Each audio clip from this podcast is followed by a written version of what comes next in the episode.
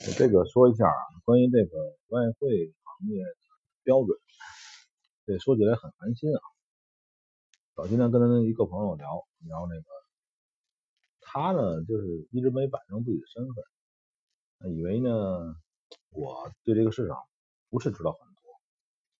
其实我我可能那这个辈分来讲，应该比他高很多，对这个市场的了解啊，咱不能说这个别的能力。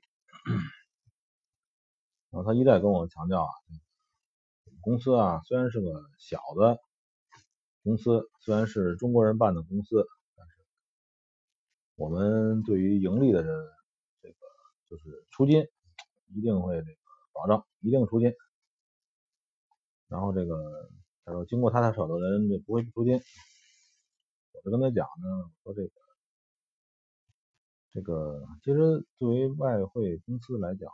他们很喜欢小客户，公司老板来讲，他是很喜欢小客户，因为小客户啊，投个一两千美金，只要不中途退金，百分之百全部都亏在这公司里边。外汇公司其实不喜欢大客户，其实不喜欢大客户，因为大客户麻烦，大客大客户的话亏了钱闹去。然后大客户呢，往往可能还有一些水平，是吧？能可能赢钱。但是小客户基本上是一百个小客户，九九九十九点九个全都把钱全砸这儿，而且砸到这儿似乎感觉还无所谓。我跟他讲啊，我说这个 那哥们跟我讲说，那个小客户啊，这投资个一千美金、几百美金来了还混顿饭。我跟他说。我说人家那个我没有这么说，我是我跟你们说，人家亏你这儿七八千人民币，混你二三百块钱的饭，不为过吧？是吧？咱们说一个底线问题，就我们对外汇啊金融公司的最高要求，就是这公司能够老老实实出金。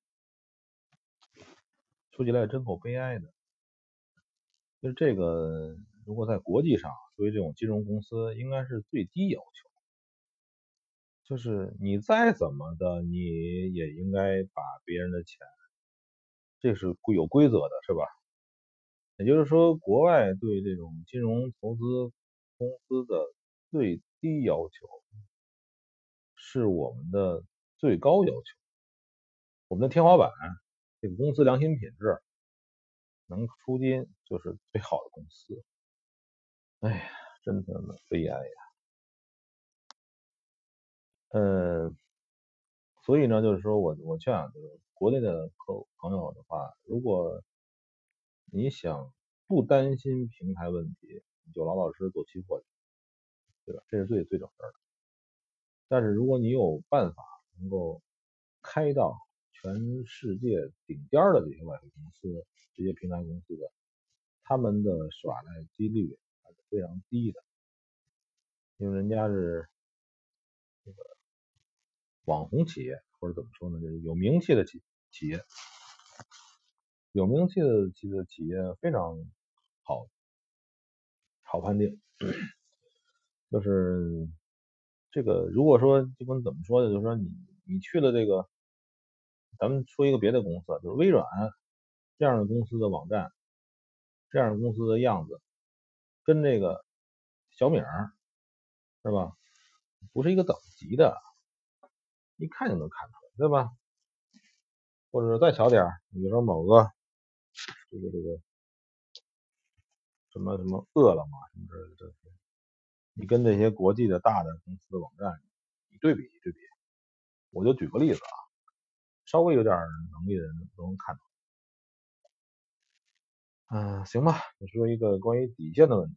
唉，底线和天花板，我们的天花板是别人的底线。唉，